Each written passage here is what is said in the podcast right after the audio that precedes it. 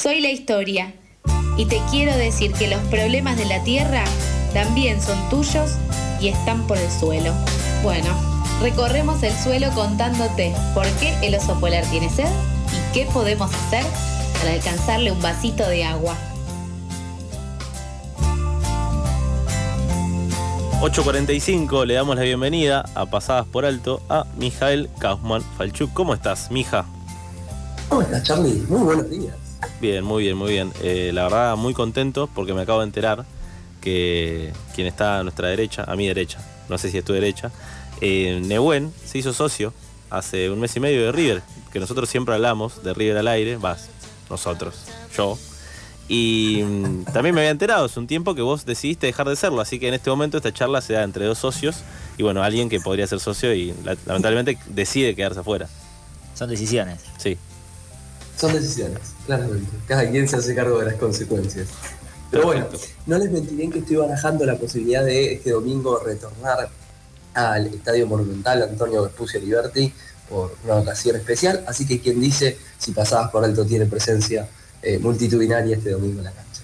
Vamos. Además ahora hay vasos reutilizables, viste, como que hay otra conciencia ecológica que tal vez cuando vos ibas no, no existía. claro, por eso me había ido. Eh, bien, mija, ¿qué trajiste para hoy? Para el día de la fecha salió un nuevo informe del panel de especialistas en cambio climático, lo hemos nombrado en más de una ocasión, el IPCC como se lo conoce, saca informes con cierta periodicidad sobre distintas temáticas, en este caso tiene que ver con la mitigación al cambio climático. Pero dado que son las 8 y 47 de la mañana y quien está del otro lado estará diciendo, para Mijael, vamos a poquito, ¿qué es mitigación al cambio climático? Oye, oye, despacio, cerebrito. Aquí pongo la pregunta sobre la mesa para ustedes, queridos amigos, que es, ¿a qué les suena mitigación al cambio climático? Les paso la pelota. Eh, qué buena manera de pasar la pelota. Y a mí me suena que mm, como una forma de atenuar el cambio climático, de suavizarlo, justamente que estábamos hablando del concepto de suave. École, école, ¿qué más? Yo honestamente estaba pensando lo mismo, como una manera de taparlo, de decir como, bueno, no es tan malo, hay un cambio climático, sí, tenía que pasar, eh, y iba a pasar, como que medio ahí, esa. Perfecto. A ver, cuando hablamos de mitigación, para ponerle algunas palabras más concretas, implican modificaciones y reducciones en las actividades cotidianas de las personas y en las distintas actividades de desarrollo o productivas, justamente a los fines de reducir las emisiones de gases de efecto invernadero, que son esas emisiones que aceleran el cambio climático. ¿Hasta ahí vamos? Sí. Sí. En contraposición a eso aparece lo que es la adaptación al cambio climático, que les vuelvo a pasar la pelota de a qué le suena adaptación al cambio climático. Y que si mañana va a empezar a llover ácido, comprarse una buena campera para la lluvia o no. Claro. buena esa. Así como, como exagerado. Ah, si, de repente, si de repente el sol nos va a quemar la piel, bueno, comprarse un buen protector. Bien. ¿Y algún ejemplo más tangible de nuestra realidad local en Argentina? ¿Qué podría ser? De repente adaptar los, las formas de producción, me imagino, no sé, en, todo lo que es la, agricultura, teniendo en cuenta lo que va a ser las, las temperaturas del año, lo que van a ser las temporadas de sol, las temporadas de lluvia, que seguramente se ven afectadas por el cambio climático.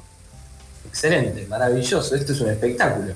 A ver, cuando hablamos de adaptación justamente nos referimos a, como dice la palabra, qué medidas toman los distintos países del mundo para adaptarse a las consecuencias actuales y futuras del cambio climático. Por ejemplo, inundaciones, lo hemos hablado más de una ocasión, o las sequías, o los incendios de corrientes.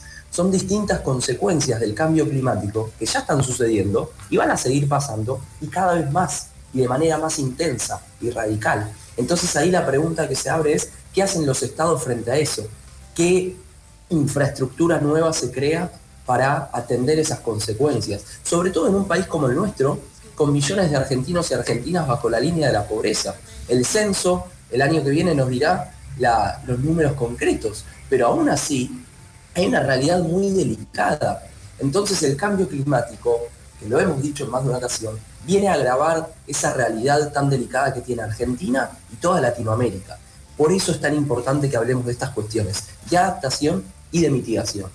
Hasta ahí, ustedes me dirán cómo la ven, siendo las 8 y 50 de la mañana. Y yo la veo complicada porque, digo, pienso, para adaptarse a, digo, las posibles consecuencias del cambio climático, de repente estar preparados, no sé, para mm, recuperarse rápido de una inundación, hay que invertir mucho en infraestructura. Y eso, ¿en cuántas ciudades del país lo puedes hacer? Y ahí aparece una gran pregunta que es, ¿de dónde sale esa plata? Claro. Entonces, una de las discusiones principales que se da a nivel internacional tiene que ver con que países como Argentina, países del sur global, le reclaman al norte, Europa, Estados Unidos, Canadá, países escandinavos, justamente él, ustedes, países del norte, son los principales responsables de la crisis climática, porque son los países que más se desarrollaron y ese desarrollo implicó acelerar el cambio climático. Entonces háganse cargo. Ahí es donde se habla de un concepto que es responsabilidades comunes, todos los países tienen responsabilidad, y ahora voy a hacer un paréntesis en eso, pero las responsabilidades son diferenciadas. No es la misma la responsabilidad de Estados Unidos que la de Argentina. No es la misma la de China que la de Bolivia. No podemos comparar, porque justamente esos países, por ejemplo, explotaron el carbón y gracias a la explotación de ese carbón, hoy tienen un desarrollo que, por ejemplo, nuestros países no. Entonces, como son esos países los generadores principales de la crisis en la que estamos, bueno, entonces se tienen que hacer cargo. Y ese hacerse cargo, entre varias medidas, implica bajar dinero para estas políticas que vos recién, Charlie, mencionabas. Porque si no, la plata de dónde sale. Más aún, no nos podemos olvidar, de la deuda que tiene un país como Argentina con el Fondo Monetario Internacional, que agrava la situación para que desde el Estado nacional, los estados provinciales y municipales, se tomen medidas concretas contra la crisis climática ahí aparece él, muchachos del norte, háganse cargo. Sí, la veo difícil igual, también esa, como decir, eh, bueno, que de repente países como Estados Unidos o China se hagan cargo de la infraestructura necesaria para eh, sobrellevar los efectos del cambio climático. o al menos eh, la veo difícil sin, sin, sin imponer ningún tipo de interés propio.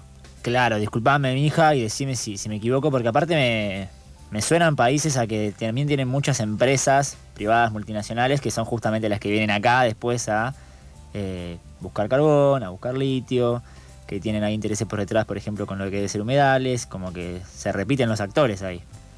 Se repiten los actores y se repiten, llamémosle, las banderas extranjeras que vienen a países como Argentina justamente a explotar lo que se denomina recursos naturales. Algunas personas preferimos decirle bienes ambientales o servicios ambientales, pero son empresas chinas, empresas estadounidenses, europeas, de distintas partes del mundo que justamente vienen acá a explotar, por ejemplo, el litio, y no quedan las ganancias que debieran quedar en Argentina, en las comunidades locales, no participan incluso las comunidades indígenas que viven al lado de esa explotación de litio, y después lo que queda es lo que se denomina pasivos ambientales, Digo, queda la contaminación, quedan los efectos negativos de esa explotación y las ganancias se van para afuera.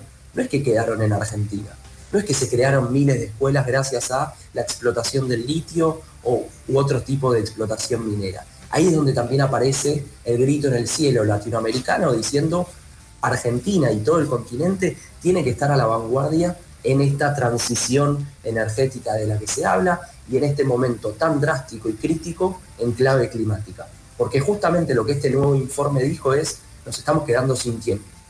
Aún así, y a diferencia de los últimos dos informes que se habían sacado el año pasado, hay como un, llamémosle, mensaje que dice, todavía se puede, todavía estamos a tiempo. Es un tanto optimista este último informe, no es tan drástico eh, y crítico como lo eran los anteriores, pero dice algunas medidas concretas que tienen que suceder. No pueden seguir subsidiándose, por ejemplo, la explotación de hidrocarburos. Llamémosle vaca muerta. Vaca muerta subsiste gracias a los subsidios constantes que tiene. Si no, no sería posible. Entonces, así como pasa con vaca muerta en Argentina, en todos los países del mundo que explotan hidrocarburos, es importante que esto se corte y se corte drásticamente para avanzar en, por ejemplo, las energías renovables. Ahí doy un ejemplo concreto y también les paso la pelota nuevamente a ustedes. En Argentina tenemos una ley que es la ley de generación distribuida. Básicamente lo que dice es, si vos en tu casa generás tu propia energía, por ejemplo, tenés una terracita, le pusiste un par de paneles solares y generás tu propia energía y generás más de la que consumís, la reinyectás en el sistema. Y reinyectándola, a vos te ingresa cierto dinero equivalente a esa energía que produciste. Y no solo eso, sino que empieza a suceder una democratización del acceso a la energía. Porque esa también es una grave problemática que tenemos en nuestro país. Muchas comunidades rurales, no rurales también, no acceden a la, energía. Entonces, ahí hay una política concreta que se podría tomar a nivel nacional, provincial y municipal, que es garantizar y subsidiar el acceso a, por ejemplo, paneles solares para aquellas comunidades, familias en situación vulnerable en términos socioeconómicos, para que, por ejemplo, puedan acceder a energía, a energía de calidad y que incluso el día de mañana eso les genere cierto ingreso. Y no solo eso, el trasfondo laboral que habría en una política de estas características. El punto es, y ahí aparece una crítica y un llamado de atención a la dirigencia política de háganse cargo, sean innovadores, sean creativos, porque el horno no está para bollos y la ciencia viene gritando fuertemente de que esto no va para más y que necesitamos de medidas concretas y transformadoras. Bien, mija, clarísimo, clarísimo. Eh, me quedo como siempre con eh, algunas preocupaciones de cara a la semana, pero está bueno también eh, estar al tanto de lo que va sucediendo digo, en el debate de los distintos países sobre el cambio climático. Yo quería que arranquen el miércoles de manera tan para arriba, ¿viste? Hay que encontrar Claro, sí, sí, sí. Yo voy a repetir lo que dije hace un par de semanas. Cada miércoles mi hija viene, te tira algo sobre la mesa y te dice, Tomás, pensá. Es miércoles, todavía no es jueves. Date cuenta. Te está diciendo eso, sí, sí. ¿Vos querés que la hagamos el viernes para arrancar pum para arriba el fin de? Eh, no, no, te pido por favor que no. Están muy bien los miércoles. Está muy bien. Es más, los lunes me encantaba, pero los miércoles también está bien. Bueno, eh, muchas gracias, mija. Esto fue otra columna de Por el Suelo aquí en Pasadas por Alto.